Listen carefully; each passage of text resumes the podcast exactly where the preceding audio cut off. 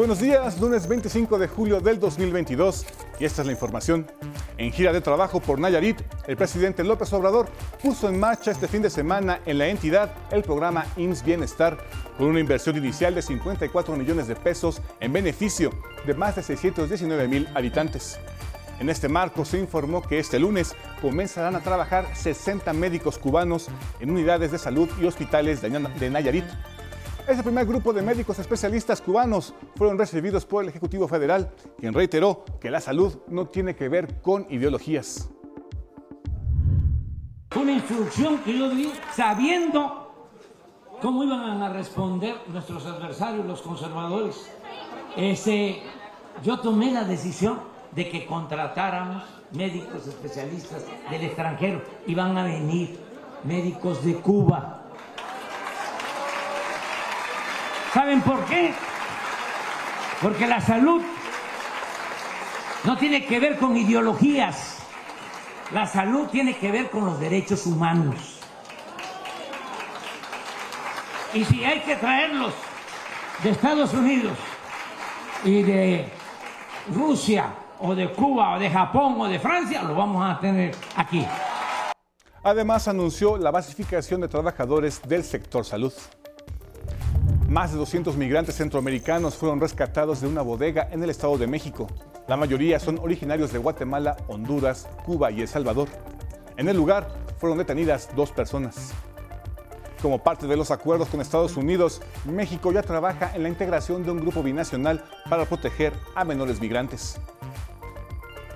Gira de penitencia del Papa Francisco llegó a Alberta, Canadá, el propósito de su visita es disculparse por el abuso cometido en contra de miles de niños en escuelas religiosas en los siglos XIX y XX.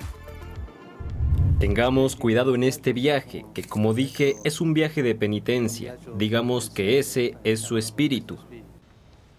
En el complejo cultural Los Pinos se presenta la exposición Dimensiones de Transgresión, un testimonio del trabajo de portales del arte en Chiapas y de ocho artistas contemporáneos. Nos esperamos con más noticias en cada hora en la hora.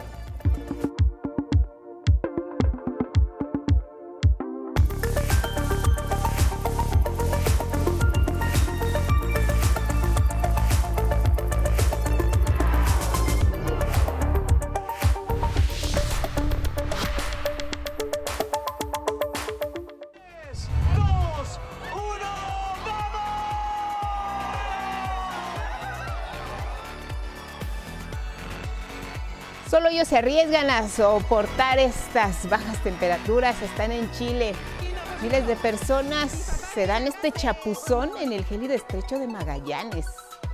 Son de todas las edades, se les ve contentos, felices. En todos los puntos de Chile se están preparando precisamente para este día y se reunieron en este paso marítimo localizado en el extremo sur de aquel país. Ignoran el frío que no superaba los 2 grados Celsius con una sensación térmica cercana a los 4 grados. Pero además, ahí vemos, había nieve en aquella región. Ellos felices, les alegraba su actividad. Fueron al menos 5.000 quienes participaron y disfrutaron de la fiesta que forma parte de las llamadas invernadas. La adrenalina fue tan grande que no sintieron nada por ningún momento las bajas temperaturas. Esta actividad, como muchas, estaba suspendida por la pandemia del coronavirus y ya, ya regresó.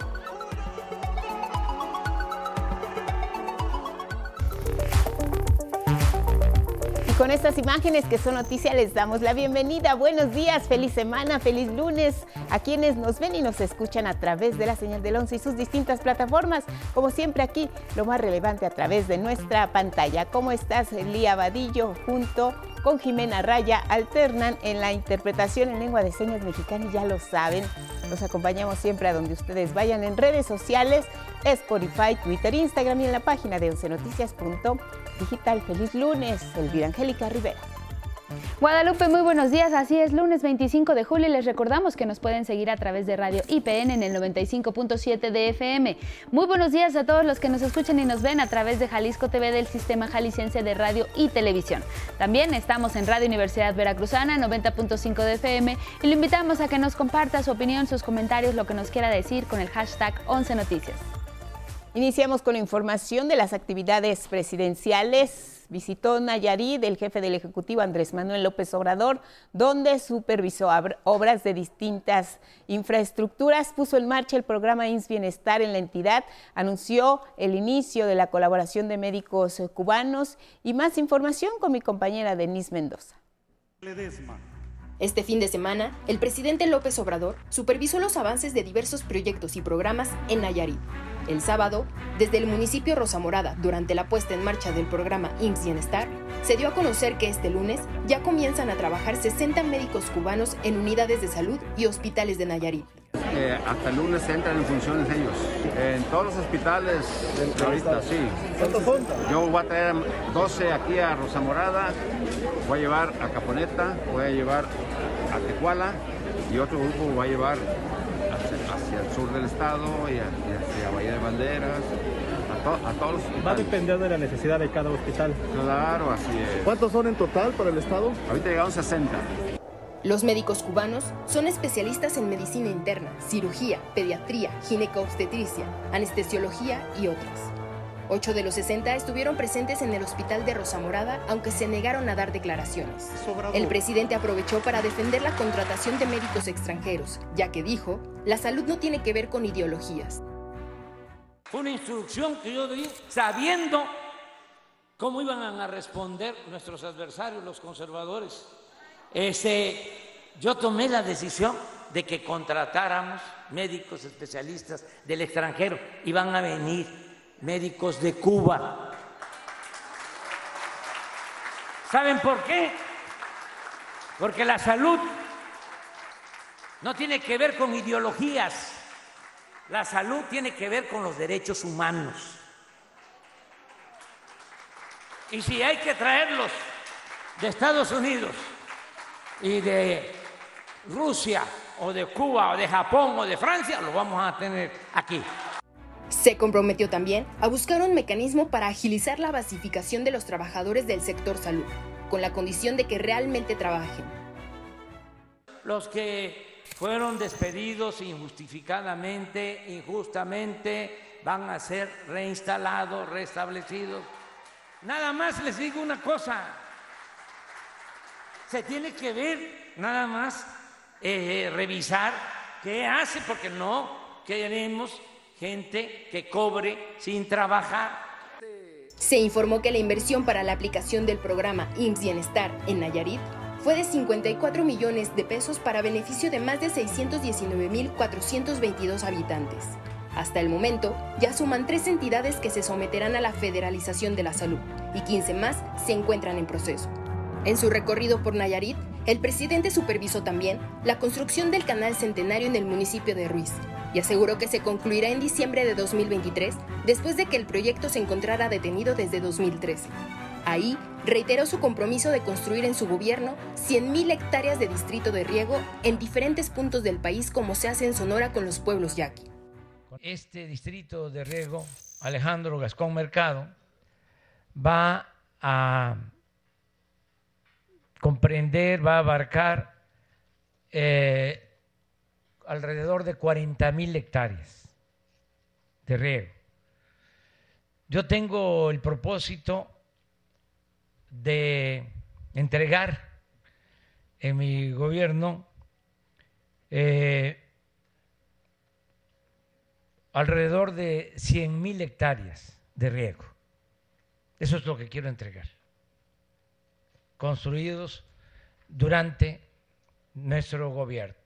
Este domingo, el Ejecutivo Federal concluyó su gira de trabajo en el municipio La Yesca, donde resaltó, en esa zona se hace justicia con la construcción de caminos para que las comunidades más apartadas tengan mejor acceso. También reiteró que no cederá la soberanía del país ante las inconformidades de Estados Unidos y Canadá contra las políticas energéticas del gobierno mexicano, las cuales afirman violan el TEMEC, explicó que la planta hidroeléctrica El Cajón, ubicada en el Río Grande de Santiago, estaba subutilizada, pues para darle preferencia a empresas extranjeras no se permitía que la Comisión Federal de Electricidad produjera energía. Por eso es la llamada consulta del gobierno de Estados Unidos y de Canadá, y por eso no vamos nosotros a ceder, porque es un asunto de principios. Tiene que ver con la soberanía. 11 Noticias, Denis Mendoza. En otros asuntos, un nutrido grupo de personas migrantes fue localizado en una bodega en las inmediaciones de la autopista México-Querétaro, esto al norte del Estado de México. Entre las personas halladas se encontraban algunas mujeres con niños en brazos. Nick Teja Germán nos informa. En total, 225 personas migrantes fueron localizadas y rescatadas de una bodega ubicada en el municipio de Gilotepec, Estado de México. Ahí permanecían hacinadas a la espera de ser trasladadas por polleros hacia el norte del país. El descubrimiento se debió a un trabajo coordinado entre agentes de la Guardia Nacional, el Ejército y de Migración, quienes acudieron al llamado de autoridades municipales y estatales. En el lugar fueron detenidas dos personas que ya fueron puestas a disposición de la Fiscalía General de la República. En tanto, las y los migrantes rescatados fueron llevados ante autoridades migratorias para recibir atención y ayuda humanitaria. El Instituto Nacional de Migración detalló que 194 son originarias de Guatemala, 14 de Honduras, 5 de Cuba y 3 más de El Salvador. 11 Noticias, Nicteja Germán. Y precisamente ante las elevadas cifras de personas migrantes, incluyendo un importante número de menores de edad no acompañados, el Gobierno de México prepara un grupo de trabajo será binacional, protegerá niñas y niños en situación de movilidad en México, pero también en Estados Unidos. Esto se debe a los acuerdos alcanzados en la visita del presidente Andrés Manuel López Obrador a Washington. El grupo estará integrado por representantes de la Agencia de las Naciones Unidas para los Refugiados, el Fondo de las Naciones Unidas para la Infancia, la Organización Internacional para las Migraciones, el Instituto Nacional de Migración, la Secretaría de Relaciones Exteriores y el Sistema Nacional para el Desarrollo Integral de la Familia. Y para las mexicanas y mexicanos que viven en Estados Unidos, a partir de este lunes iniciará la expedición de la nueva matrícula consular de tercera generación. Esto será en los consulados de Atlanta, Chicago, Las Vegas, Los Ángeles y Miami. El documento es virtualmente infalsificable y también incorpora nuevas medidas de seguridad de información como el color de ojos, el cabello, la talla y el peso, así como los nombres de los padres, madres y personas tutoras, esto para los menores de edad. También se podrá omitir la casilla de sexo o género. En agosto se sumarán más consulados allá en la Unión Americana y a finales de septiembre de este año estará disponible también en todas las oficinas consulares de México, España y Costa Rica. Importante conocer esta información que tiene que ver con la educación de los hijos. A partir de hoy se publicarán las boletas y certificados del ciclo escolar 2021-2022 de los más de 1.200.000 alumnas y alumnos de educación básica aquí en la Ciudad de México. Para acceder a ella es importante tener a la mano la CURV del estudiante o la estudiante, el nombre de su escuela y se pueden meter a la página www.controlescolar.aefcm.gov.mx, controlescolar.aefcm.gov.mx. Las fechas sugeridas de consulta son preescolar lunes 25 de julio, el día de hoy, primaria a partir del día de mañana martes 26 la secundaria la pueden checar el día 27 y la educación para adultos el jueves 28. No se les olvide que esta documentación es válida y la necesitan para la inscripción al próximo ciclo escolar que inicia el 29 de agosto. Y en estas vacaciones de verano habrá cursos de regularización para niñas y niños, además de otros talleres. Cecilia Nava nos informa. Si a su hija o hijo se le dificultó entender alguna materia por el encierro que provocó la pandemia, lo puede llevar a clases de regularización en los puntos de innovación, libertad, artes y saberes, conocido como pilares que están en operación en las 16 alcaldías. El programa está dirigido a estudiantes de primaria y secundaria y los cursos de verano son gratuitos. Si desean acudir es necesario ubicar sus pilares para registrarse de manera presencial. Para ubicarlo, ingrese a la página pilares.cdmx.gov.mx. Para recuperar lo que eh, no pudimos ver en la, en pues, toda la temporada de la pandemia, por lo menos alguna parte de ello, de matemáticas, de ciencias y también de lectura. Y vamos, pasamos a tener evidentemente actividades que les atraigan a los pequeños y pequeñas para que disfruten también completar sus conocimientos. El gobierno capitalino anunció que habrá un verano divertido con más de 200 sedes y 700 actividades recreativas como talleres, cine, pintura mural, juegos tradicionales y paseos. Para mayor información pueden ingresar al portal veranodivertido.cdmx.gov.mx.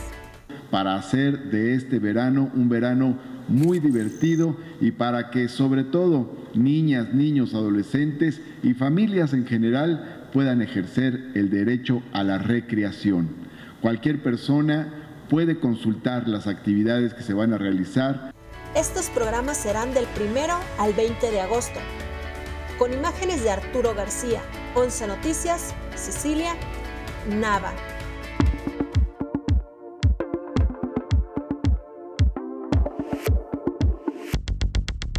Muy buenos días, ahora vamos con la información deportiva e iniciamos con la Fórmula 1. Este domingo se corrió el Gran Premio de Francia. El neerlandés Max Verstappen se subió a lo más alto del podio por séptima ocasión en la temporada se llevó la bandera a cuadros delante de los Mercedes de Lewis Hamilton y George Russell. Sergio Checo Pérez llegó en cuarto debido a que Russell le arrebató el podio a dos vueltas y media del final. El piloto de Ferrari, Charles Leclerc, favorito para esta carrera, abandonó por un despiste que lo impactó contra el muro de contención. Max Verstappen sigue de líder y alarga su ventaja para llegar a 233 puntos. Detrás le siguen Leclerc con 170 y el Checo Pérez es tercero con 163 unidades. Y ahora hablemos del fútbol. Concluyó la jornada 4 de la Liga MX con un 0 a 0 entre Tuzos y Pumas. Pachuca dejó ir vivos a los felinos del Pedregal de San Ángel, equipo que esta semana ha acaparado los reflectores por la llegada del brasileño Dani Alves, que no pesaría porque todavía no cuenta con la visa de trabajo. Se espera que pueda debutar el miércoles contra Mazatlán. Al momento, así se encuentra la tabla general. Y aunque es temprano para eso de los pronósticos, los primeros cuatro que hoy pasarían directo a la liguilla serían Monterrey, seguido de Toluca, Tigres y Puebla. Y ahora hablemos del rey de los deportes. En la Liga Mexicana de Béisbol estamos cada vez más cerca de los playoffs y los juegos se ponen candentes. En esta jornada destacó el accionar de los rieleros de Aguascalientes que se impusieron con un nuevo récord de carreras anotadas. Lo hicieron al conseguir 17 vueltas a home solo en la primera entrada en su escandalosa victoria de 30 carreras a 7 contra los mariachis de Guadalajara en el primero de la serie. Tuvieron que pasar 80 años para que hubiera una nueva marca en una entrada. Fueron los azules de Veracruz ante Tampico, quienes el primero de octubre de 1942 lograron 15 carreras. El resto de los resultados de la jornada, los rieleros volvieron a atropellar a los mariachis, pero esta vez solo por 15 a 2.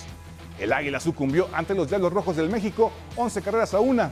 Tabasco ganó en una doble jornada ante el equipo de los dos países, 4 a 1 y 4 a 0. Los generales apalearon a Tigres 11 carreras por 5. Los zaraperos superaron a los pericos por una carrera. E idéntico resultado con el que Yucatán ganó a Oaxaca.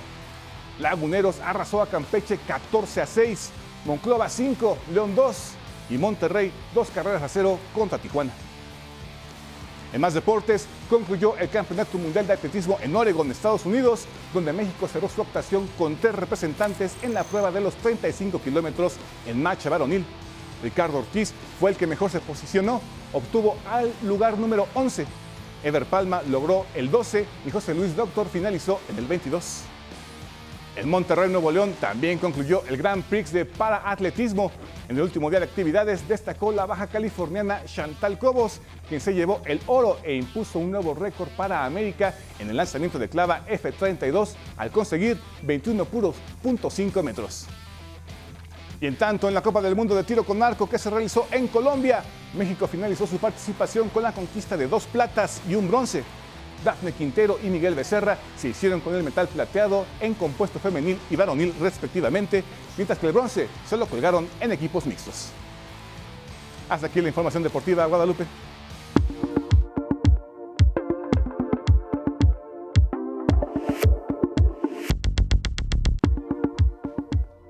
Gracias, Gabriel. Bienvenido después de un merecido descanso. Y nos vamos con los diarios que publican esta mañana. Revisamos en primera plana el Heraldo, cómo inicia su nota de ocho columnas con la recuperación de México de ocho mil piezas arqueológicas. Esa es su nota principal. Aclara además que el patrimonio cultural regresa principalmente por lo que sabemos, decomisos escasos, en algunas veces devoluciones voluntarias y monitoreo a casas de subastas, pero también destaca en su portada la entrega de fertilizantes en el estado de Oaxaca.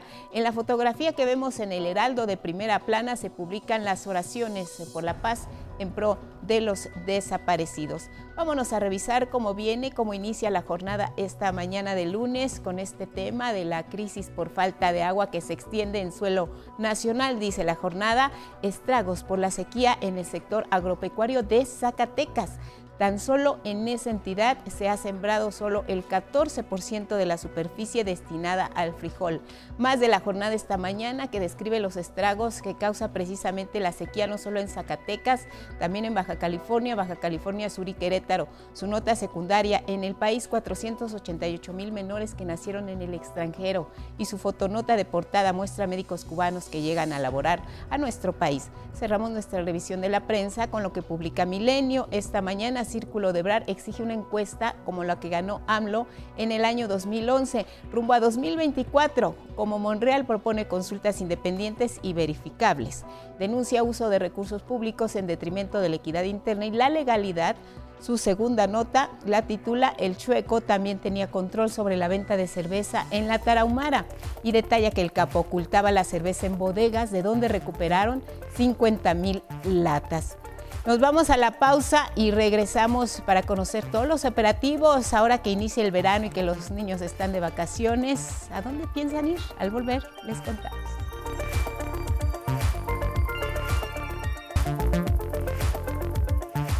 Son las 6.30 en el centro del país. Gracias por continuar en la señal del 11. Y sí, las vacaciones para muchos merecidas. Qué bueno que ya están descansando. El verano llega y esto representa una oportunidad para el sector turístico. La recuperación en este ramo viene ahí, en los cruceros, que están recuperándose después de una pandemia. Es uno de los rubros más dinámicos. Ven aumento el número de visitantes. De enero a mayo, informó Sectur, arribaron a México más de 2.6 millones de paseantes en casi 1.250 cruceros. Un incremento significativo, ya que en todo el 2021 solo 830 atracaron en puertos nacionales, Cozumel, Cabo San Lucas, Puerto Vallarta y Mazatlán, los más concurridos.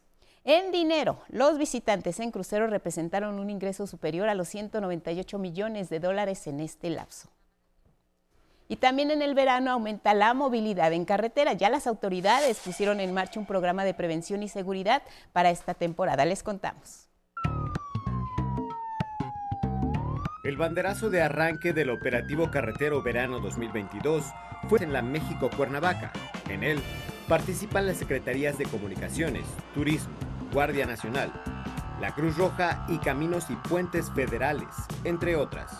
Contamos con 27 unidades médicas, contamos con alrededor de 276 unidades de servicios de emergencia.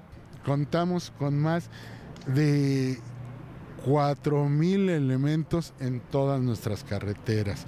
En este operativo, el primero de verano, tras la pandemia, se prevé que en los 3.000 kilómetros de carreteras que administra aumente el aforo vehicular. Las autopistas más concurridas son la México-Acapulco, México-Oaxaca y México-Irapuato y la más peligrosa, la México-Puebla. Manejar con responsabilidad se recomienda. El primer factor eh, que influye en los accidentes es el factor humano. Es el cansancio de quien va eh, operando los vehículos, es el descuido, el atender teléfonos celulares y también en algunos casos pues eh, la ingesta de algunos eh, bebidas alcohólicas. Recordó que el número telefónico 074 brinda servicio de auxilio y apoyo las 24 horas del día en caso de emergencia para que sus vacaciones no sean una pesadilla. Disfruten de nuestras carreteras y tengan unas felices vacaciones y un seguro regreso a casa. Con imágenes de Yair Maya y Luis Virgilio e información de Gerardo Martínez Fernández, 11 Noticias. Y vamos con temas de salud porque a partir de hoy hasta el viernes 29 de julio se realizará la vacunación contra el COVID-19 de segunda dosis para niños y niñas que tengan 11 años cumplidos. Refuerzos y primeras dosis de la vacuna Cancino también para adultos. La inmunización se realizará conforme a la letra inicial del primer apellido. A, B y C, lunes 25 de julio. La letra D, E, F y G el martes 26 de julio. H, I, J, K, L y M el miércoles 27 de julio. N, Ñ, O, P, Q, R será el jueves 28 de julio. El resto de las letras, que es de la S a la Z, será el viernes 29 de julio. Los menores deben de tener 11 años cumplidos, acreditar con el comprobante que recibieron la primera dosis de la vacuna Pfizer hace por lo menos 28 días y también ir acompañados de un adulto. Los adultos que busquen la primera dosis de Cancino deberán completar el registro en el portal mivacuna.salud.gov.mx y llevar su comprobante impreso. Y quienes asisten por refuerzo deberán presentar además el comprobante de la aplicación de la dosis anterior. La aplicación se llevará a cabo en 55 puntos de vacunación que abrirán de 8.30 de la mañana a 3 de la tarde. Se podrá revisar la ubicación más cercana en la página vacunación.cdmx.gov.mx. El Gobierno de México anunció la ampliación del paquete de medidas de prevención, vigilancia y control de la, de la, viruela símica. Esto es tras haber sido declarada como emergencia de salud pública de importancia internacional por la Organización Mundial de la Salud. El brote ha seguido creciendo y ahora hay más de 16.000 casos reportados en 75 países y territorios y 5 muertes. Se ha extendido por todo el mundo rápidamente a través de nuevos modos de transmisión sobre los que entendemos muy poco. Las medidas de prevención para México contemplan la emisión de un segundo aviso epidemiológico de viruela símica para todas las unidades médicas y de salud pública además de la presentación de guías de práctica clínica para la atención estandarizada. Se habilitará un centro automatizado de atención telefónica para la orientación. Hasta el momento, en México se han confirmado 55 casos en nueve entidades, por lo que se recomienda lavado de manos con agua y jabón, además de seguir utilizando gel antibacterial y el uso correcto del cubrebocas. También para que usted esté alerta, aquí le compartimos signos y síntomas de esta enfermedad. El periodo de incubación suele ser de 6 a 13 días, aunque puede variar entre 5 y 21 días. Los síntomas más comunes son fiebre, erupción cutánea plana o llenas de líquido, también inflamación de los ganglios linfáticos que duran entre 2 y 4 semanas. La transmisión, esto es muy importante para que usted lo tome en cuenta, se da por acercamiento estrecho con una persona o animal infectado o bien por estar en contacto con material contaminado por el virus. También por contacto a líquidos corporales, también gotículas respiratorias y materiales contaminados como la ropa de cama. La Organización Mundial de la Salud ha reconocido que el riesgo por la viruela símica en el mundo es relativamente moderado. Sin embargo, en Europa ya es alto. La tasa de letalidad de esta enfermedad es del 3 al 6%.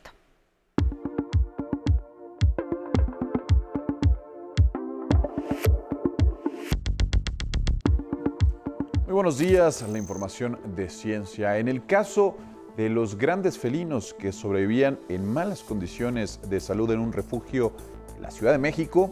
Hay buenas noticias y aquí le decimos de qué se trata.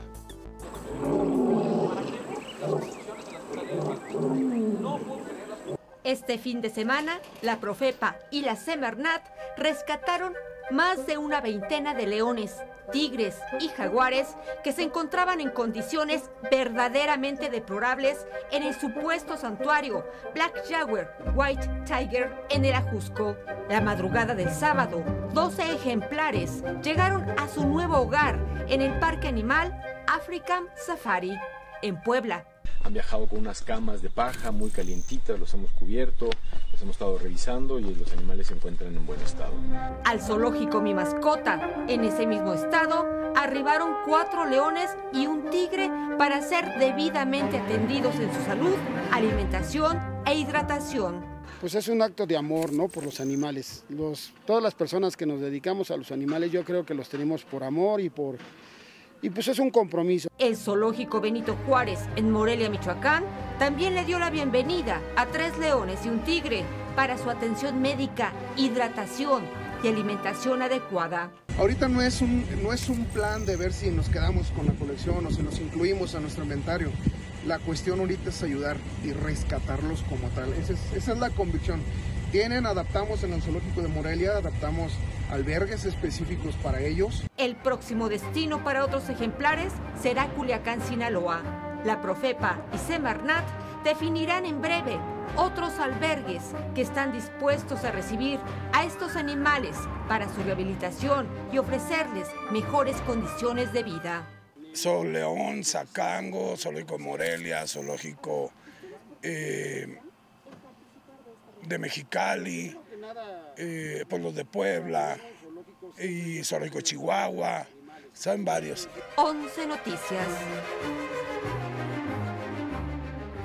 Mira, el explorador de Marte Perseverance capturó imágenes de lo que la NASA supone podrían ser escombros del sistema de aterrizaje empleado para poner a este rover sobre la superficie del planeta rojo.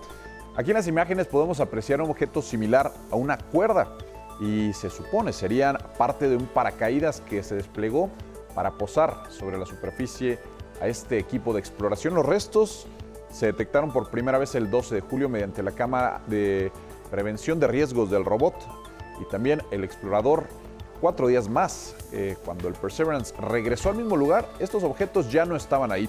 La NASA supone que el viento de Marte pudo haberlos arrastrado. Más información, un hombre residente del condado de Rockland en Nueva York, Estados Unidos, fue diagnosticado con poliomielitis.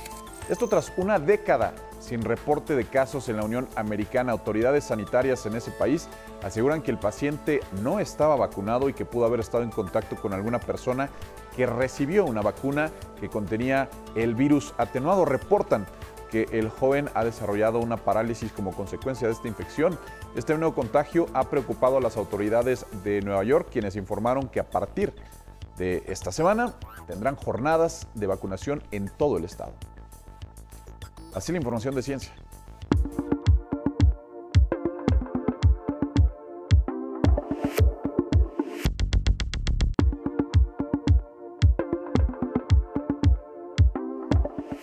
Buenos días, vamos a la información cultural. El complejo cultural Los Pinos alberga la muestra Dimensiones de la Transgresión, en la que diversos artistas chiapanecos dan cuenta de sus raíces culturales y el gran valor de lo que representa para ellos.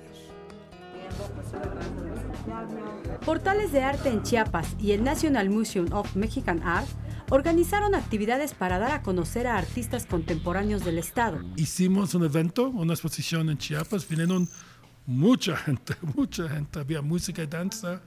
Um, y cada persona, um, debo decir, de cada um, uh, grupo de Estados Unidos, escogieron un artista que van a traer a Estados Unidos. En el complejo cultural Los Pinos se exhibe Dimensiones de la Transgresión, selección de ocho artistas contemporáneos. Ver a Chiapas como una fuerza que tiene mucho que compartir al país y, al mundo por todo lo que trae como arte y cómo se fusiona eh, los textiles, los elementos locales con eh, toda esta globalización. Derroche de color y encuentro de indagaciones entre lo actual y las raíces de su tierra. Yo creo que lo están haciendo muy bien. Esto, los artistas plásticos no son tan conocidos como son la artesanía y la belleza natural del Estado. Pues a mí me encanta el arte. Yo estudié literatura, arte e idiomas y me encanta el arte y ahora compartirlo con mi hija. Estoy haciendo como, me encanta visitar los museos. De martes a domingo en el sótano de la Casa Miguel Alemán, en el Complejo Cultural Los Pinos, con imágenes de Raúl Mejía y Yair Maya e información de Saraí Campech, 11 Noticias. Bueno, y como es costumbre, el Complejo Cultural Los Pinos estuvo muy activo el fin de semana. El icónico cantautor de trova, Amaury Pérez, deleitó al público con un amplio repertorio musical donde la poesía acompañó a la trova de este icónico artista. Era mi debut, este es mi post debut. Pasaron más de ocho años para que el cantautor cubano Mauri Pérez volviera a la Ciudad de México. Y ni la lluvia pudo impedir que la guitarra y su voz sonaran en los pinos. Con lluvia, increíble. Hoy le escribo, hoy le escribo por la mañana, le mando un WhatsApp a Silvio y, le digo, oye, voy a cantar, le explico dónde, no sé qué. Me dice, bueno, lo único que te deseo es que no llueva. Melancólicos acordes emitió la guitarra, mientras Mauri Pérez desgajó versos que articulaban recuerdos. Y, quisiera dedicárselo a todos ellos, a todos mis compañeros, toda la gente con la que además tuve la oportunidad de, compartir escenario, eh, viajes, hoteles. En este concierto que Amaury ha, querido dedicar a un tema que es de, del pueblo de Cuba, pero también del pueblo de México, de es luchar contra el bloqueo del pueblo cubano. El público animado se resguardó bajo una carpa, el calor de la trova cubana. Es la primera vez que vengo a verlo y me encanta. Vuela Pena, El Colibrí y Amigos como tú y yo son algunas canciones que levantaron aplausos y formaron un coro de multitudes. Con información de Mauricio Romo, 11 Noticias. Vámonos al libro del día, es Johnny Blackdown de Ivana Bonrete, de Ediciones B. Este libro en voz de su autora. Es una aventura de piratas, la de John Donner, niño de 19 años, es un cadete naval de, una colonia británica de ese tiempo. Su papá es el almirante, entonces tiene una vida muy disciplinada, forzosamente muchas expectativas sobre él, pero él no es así, él es muy rebelde, muy salvaje, muy caótico, y él siente que hace falta algo en su vida. Por azares del destino, que no les voy a contar, se ve involucrado en un ataque pirata al puerto y se ve involucrado entre, entre piratas y él está entrenado para odiarlos y matarlos, pero de repente dice esto como que no se siente tan mal, empieza a encontrar su identidad y la pieza que le faltaba a su propia esencia dentro de la piratería, em, dentro de una aventura llena de personajes que en verdad están muy padres y de eso trata. Bueno, y luego con el 11 llevamos a cabo, tal como lo dijimos aquí, la sala de lectura virtual con la escritora Almadelia Murillo acerca de su novela La cabeza de mi padre, editada por Alfaguara. Aquí la imagen del momento de la sala la hicimos desde Jalapa. Ella estaba en otro punto y los lectores en otro tanto. Ahí la imagen, muchas gracias Almadelia, lleva alrededor de 6.000 reproducciones su video y espero que se sigan sumando. Y hoy comenzamos la lectura de Memoria Sinfónica e Histórica de Himnos Nacionales de Federico Vale Chirino. Avanzaremos a un ritmo de 8 páginas por día y el sábado 6 de agosto tendremos sala de lectura con el autor. El primer, ah, miren, esta es la imagen de la entrega de este libro a quienes solicitaron libro de papel. Ahí están lectoras y lectores que el fin de semana tuvieron la entrega de manos de Rita, una lectora que colabora mucho con Leo de 11. Y eh, el autor del primer tuit es Francisco Buenaventura, que dice, nuestro himno nacional fue ganador de un concurso de himnos. ¿Cuáles fueron los otros himnos? Los que no ganaron en este libro, la nueva lectura eh, lo sabré. Gracias Francisco por esta aportación. Hoy se cumplen 228 años de la partida del poeta francés André Chenier. En sonor, el poema del día que en alguna parte dice, y solo ya la sombra taciturna, dulce parece a un alma desengañada, la quietud nocturna, la solitaria calma. Quien lo solicite lo comparto completo por Twitter, arroba Miguel D, solo la D, L.A. Cruz. Bueno, y ahora mismo nos enlazamos con Mauricio Romo, que se encuentra pendiente de los detalles de la fiesta emblemática, la Guelaguetza en Oaxaca, que retorna luego de dos años de pandemia. Adelante, Mauricio, te escuchamos. Muy buenos días. Miguel, muy buenos días. Así es, estamos a tan solo unas horas de que la Guelaguetza regrese nuevamente al formato presencial después de dos años de haberse visto limitada debido a las restricciones por la pandemia de COVID.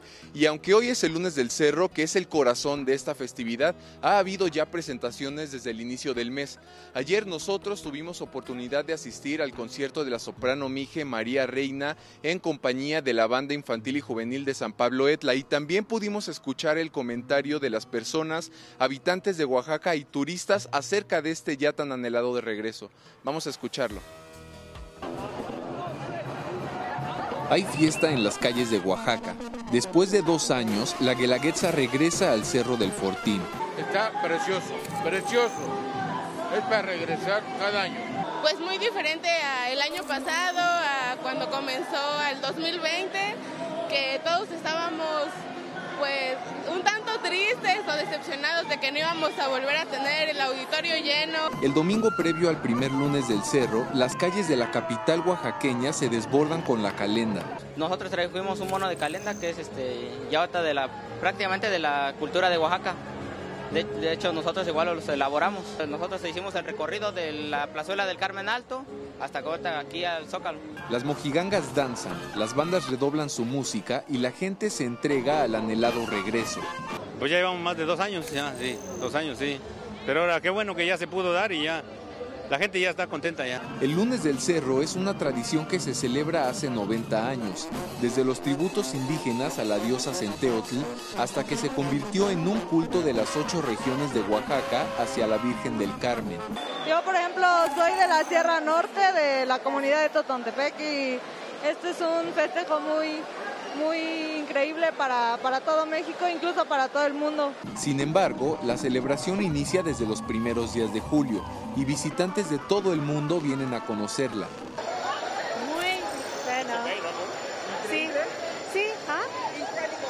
Incredible, muy, muy bueno.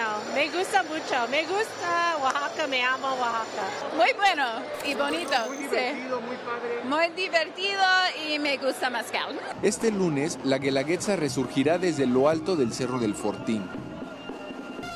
Con imágenes de Miguel Escobar y Yair Maya, 11 Noticias, Mauricio Romo.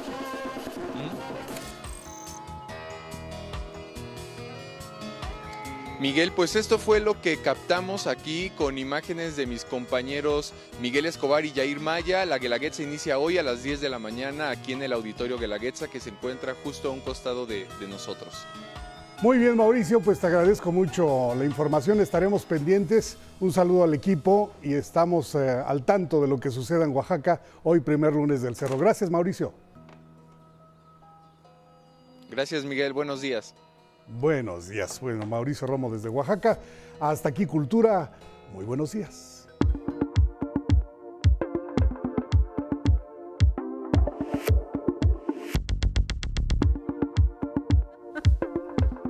La pura envidia que le tenemos a Mauricio ahorita aquí en el estudio está en Oaxaca. Saludos a ese estado. Lorenzo Lazo, ¿cómo estás? Buenos días. ¿Qué tal, Guadalupe? Buena semana para ti, buena semana para México. Y cierra Italia una semana muy controvertida. El eh, primer ministro, eh, Mario Draghi, presentó dos veces su renuncia la semana pasada. Estuvimos monitoreando con mucho cuidado este procedimiento porque pues, eh, es la tercera economía más importante de Europa es la segunda deuda más grande de Europa también, después de Grecia, pero esta, esta economía y este país fue eh, un eh, proceso político resultante de la Segunda Guerra Mundial que en 76 años ha tenido 67 primeros ministros. Es decir, hay un, proceso de fragilidad crónica en la estabilidad política de, los gobiernos italianos y fue precisamente en enero del año pasado que el sistema político tuvo un quiebre de un desconocimiento o un voto de desconfianza, en este caso a Giuseppe Conte, y entró con, no electo, pero sí definido como la persona que el eh, Parlamento aceptó en mayoría, menos nueve partidos lo aceptaron, a Mario Draghi. Mario Draghi, reconocido en Italia en un momento dado como Super Mario, no por el juego infantil, sino por la capacidad que tuvo en el Banco Central Europeo para poder recobrar la estabilidad del euro después de la crisis económica que tuvo Europa, y que ahora como primer ministro de Italia, durante 17 meses, nada más duró 17 meses, pudo mantener la estabilidad económica y la unidad política para poder sacar adelante a Italia en este proceso tan grave de la pandemia, en el proceso de la recesión que la pandemia generó y además dentro del grave y complicado escenario de la dependencia económica que tiene eh, de la Unión Europea y por otra parte la dependencia energética que tiene de Rusia importando el 40% del gas de Rusia. Entonces, eh, Italia en esta posición, pues hoy su presidente Sergio Mattarella ha disuelto el Congreso, como manda la Constitución, para poder llamar a elecciones el 25 de septiembre, es decir, dos meses de campaña, y el Senado, que era la, unidad que tenía la capacidad de respaldar el gobierno de Mario Draghi, pues fue el donde tuvo el voto de no confianza. Es decir, hubo una eh, acción en contra de su proyecto de estabilidad económica. Recordemos que Italia tiene 2 billones 700 mil millones de euros de deuda, es decir, una vez y media, 150% de su Producto Interno Bruto de deuda, y aún así, repito, es la tercera economía de Europa, de, la Unión Europea. Entonces, en ese sentido, Mario Draghi, un tecnócrata, un hombre de centro derecha, un hombre dedicado a la búsqueda de la estabilidad económica y en consecuencia la tranquilidad política de Italia, pues deja el cargo. Ahora, ¿qué sucede? Pues viene un periodo de interregno, vamos a llamarle así, en donde él puede seguir en el cargo, pero sin una serie de facultades, está disuelto el Parlamento y por lo tanto de aquí al 25 de septiembre, pues digamos que estará en esta posición. Ya apareció también por ahí uno de los... Ah, gobernantes de la provincia de Lazio, Nicola Zingaretti, que es de lo que fue el Partido Comunista Italiano, ahora Partido Demócrata, que él se ofrece como un eh, primer ministro de transición para este proceso. Pero recordemos que hoy, de los tres niveles, de los tres grupos políticos más importantes que tiene el Senado, pues uno de ellos, Giuseppe Conti, precisamente el de Cinco Estrellas, que es una eh, organización política disruptiva, es un tanto no muy dispuesta hacia, hacia la Unión Europea, no es una eh, posición muy directa eh, a favor de la, de la relación con Europa. Por otro lado, Silvio Berlusconi, que sabremos Silvio Berlusconi, pues es el único primer ministro que ha durado los cinco años en el cargo desde 1989. Es decir, si tuvieron 67 ministros, primeros ministros desde el fin de la guerra, desde 1989 han tenido 13. En ese periodo, Alemania tuvo tres, Francia tuvo cinco y Gran Bretaña con su crisis del Brexit tuvo siete. Esto te dice cómo, cómo es la, la fragilidad política del sistema eh, parlamentario italiano, pero que a pesar de eso la economía funciona aún con esta grave deuda. Entonces, este desconocimiento, este voto de desconfianza, Mario Draghi dijo, si no tengo el apoyo de todos no puedo gobernar y se retira. Y ahora pues esperaremos de aquí al 25 de septiembre cuáles serán las opciones. Una de las sorpresas que tiene el modelo político italiano y es, que la candidata, por decirlo así, la, la más importante en las encuestas en este momento para eh, ser la sucesora de Mario Draghi, es eh, Giorgia Meloni.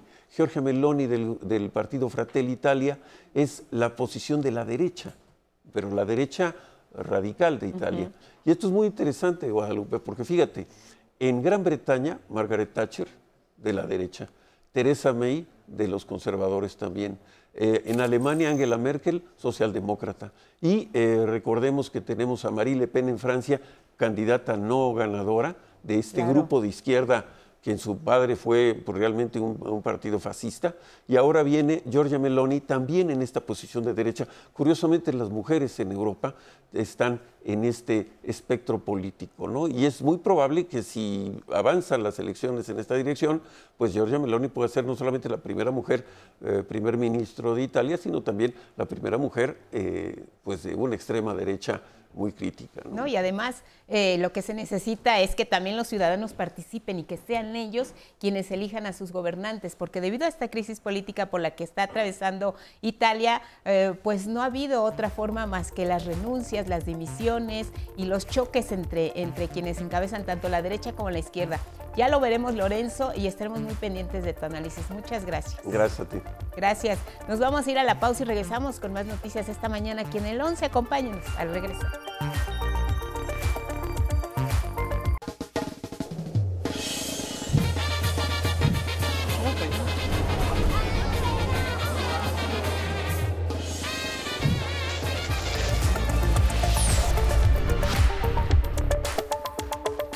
Más información en cada hora en la hora. Los consulados de México en Atlanta, Chicago, Las Vegas, Los Ángeles y Miami iniciarán la expedición de la nueva matrícula consular de tercera generación a partir de este lunes.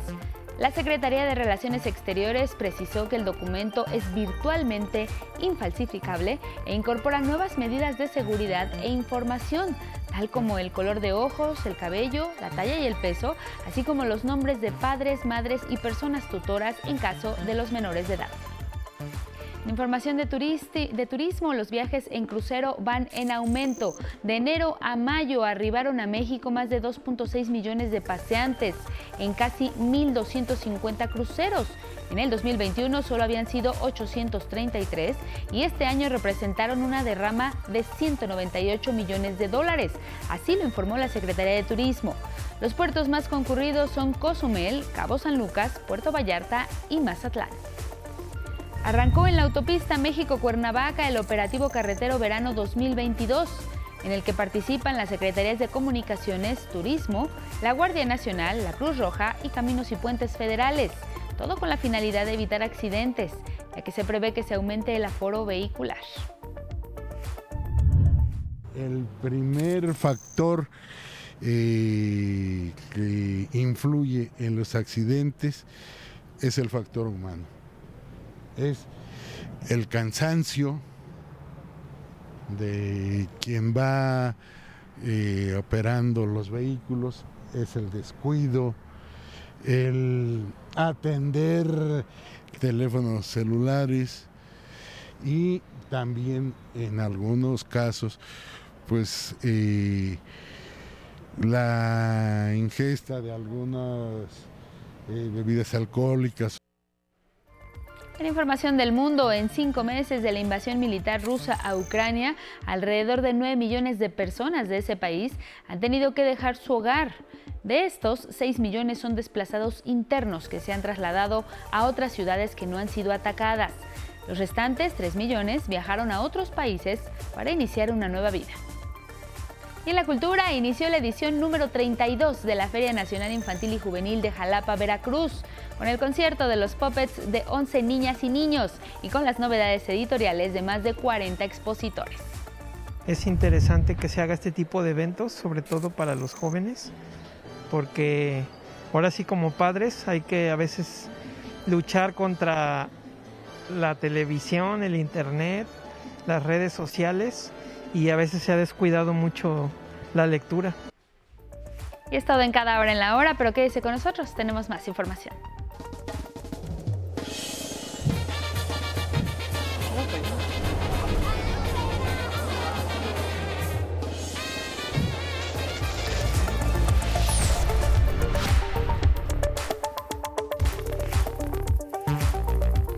Días en el Pacífico, las 6 con 4. Gracias por continuar en la señal del 11. Momento de enlazarnos con José Navarro, periodista de la Deutsche Welle. Nos da el pulso de la economía europea esta mañana, qué está pasando con el clima empresarial en Alemania y los temores de un recorte de gas y también lo que ha hecho la Reserva Federal.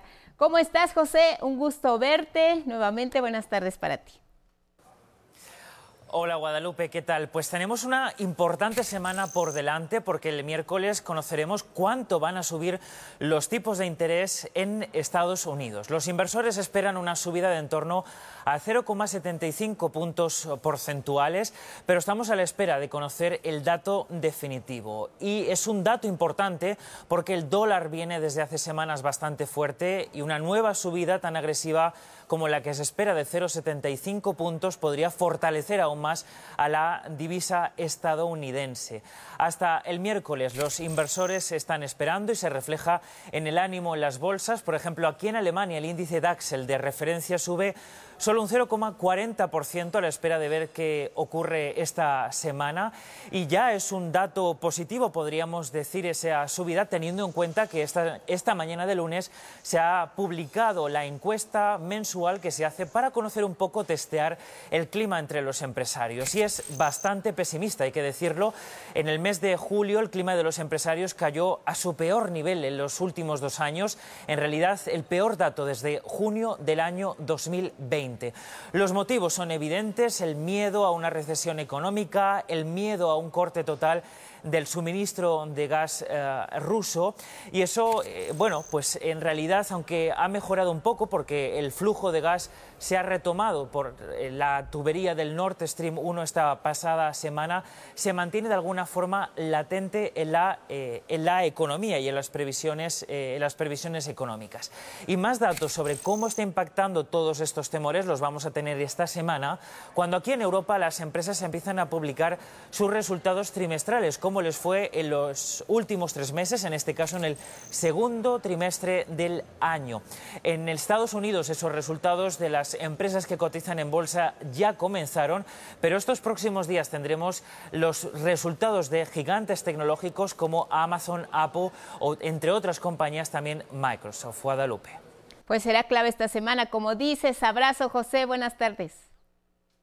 Sí, gracias Guadalupe. Nosotros nos vemos la próxima semana. Hasta entonces, un saludo desde Frankfurt. Otro de vuelta. Gracias José Navarro. Elvira Angélica Rivera, tienes más.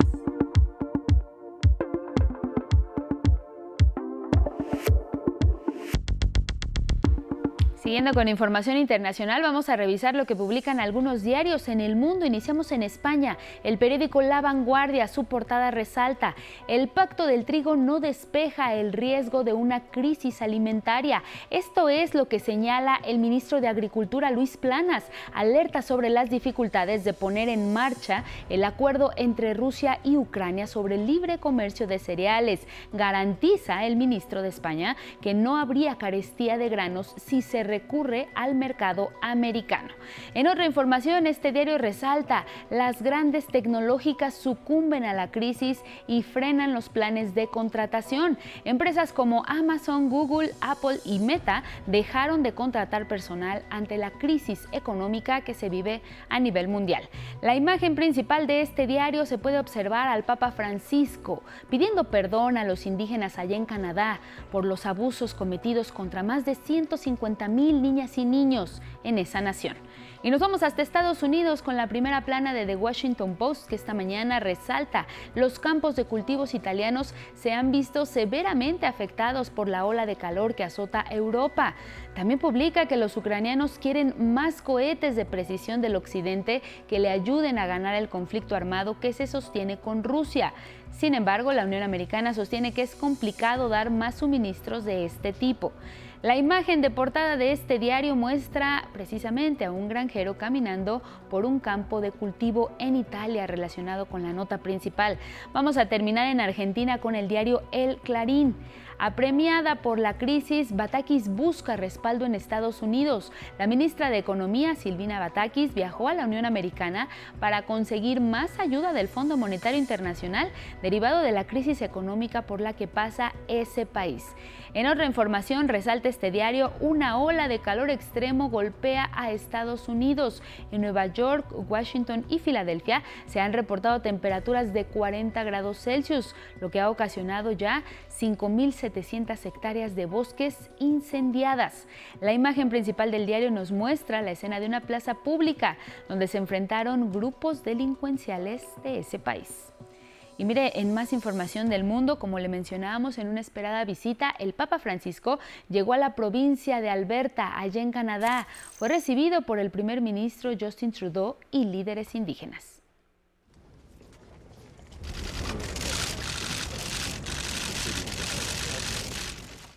En el avión que lo trasladó desde Roma, el Papa dijo que la gira por Canadá sería de penitencia y que servirá para pedir disculpas a nombre de la Iglesia Católica por el internamiento forzado y los abusos contra más de 150 mil niñas y niños de origen indígena en escuelas religiosas durante los siglos XIX y XX. Tengamos cuidado en este viaje, que como dije es un viaje de penitencia. Digamos que ese es su espíritu. Este lunes visitará el antiguo internado de Mascahuasis, ahí en Alberta. Se prevé que ofrezca disculpas por el daño de la Iglesia Católica a las comunidades originarias. En Estados Unidos, un incendio cerca del Parque Nacional Yosemite en California consumió 6.300 hectáreas de bosque, por lo que 6.000 personas tuvieron que ser desalojadas. Las llamas han destruido hasta el momento al menos 10 casas.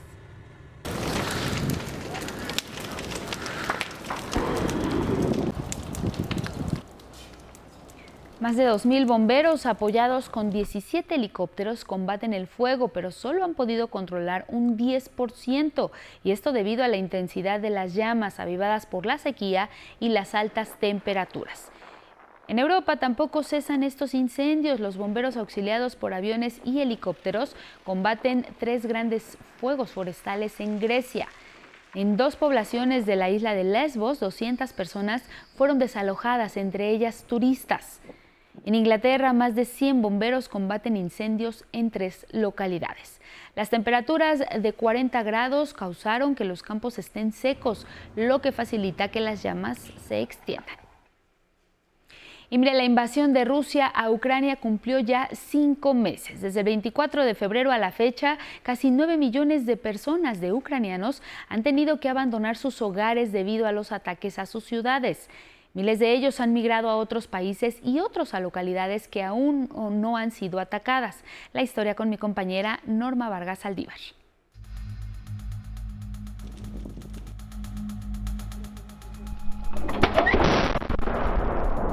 Suman ya 151 días de la invasión rusa a Ucrania, cinco meses de ataques indiscriminados que no respetan zonas civiles tiempo que también se ha traducido en tensiones políticas y problemas económicos a nivel mundial.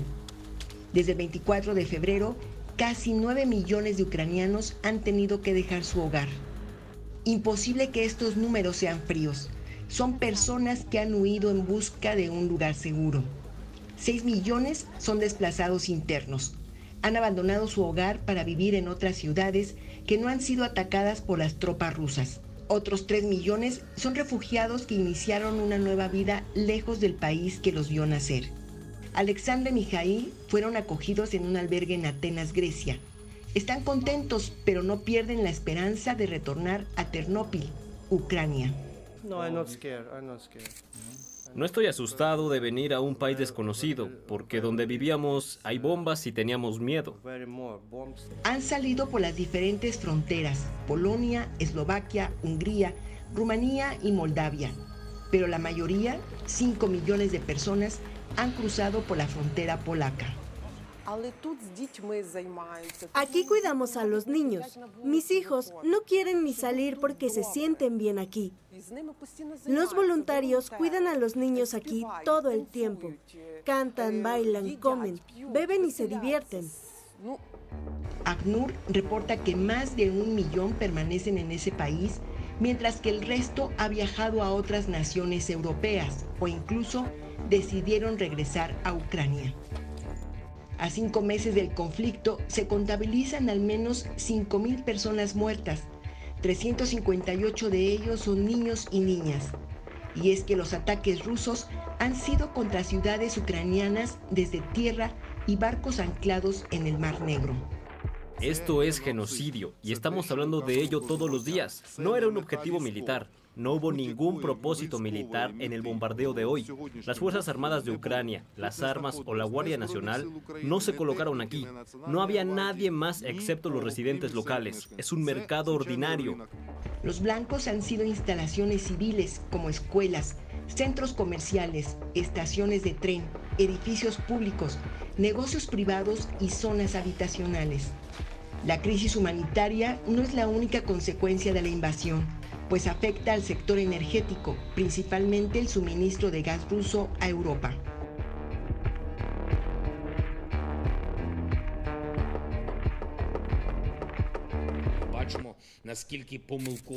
Vemos cuán equivocada fue la política de algunos viejos líderes de países europeos que hicieron de Europa rehén de los suministros de gas de Rusia. Hasta que la Unión Europea decida incluir el gas en sus paquetes de sanciones, Rusia seguirá utilizando el gas para sus propias sanciones contra todas las familias europeas. La Comisión Europea diseñó un plan para reducir el consumo de gas en un 15% que permitirá a los países miembros prepararse para las bajas temperaturas del invierno ante una posible interrupción del suministro del combustible ruso. En el 2021 las importaciones europeas fueron de 40%.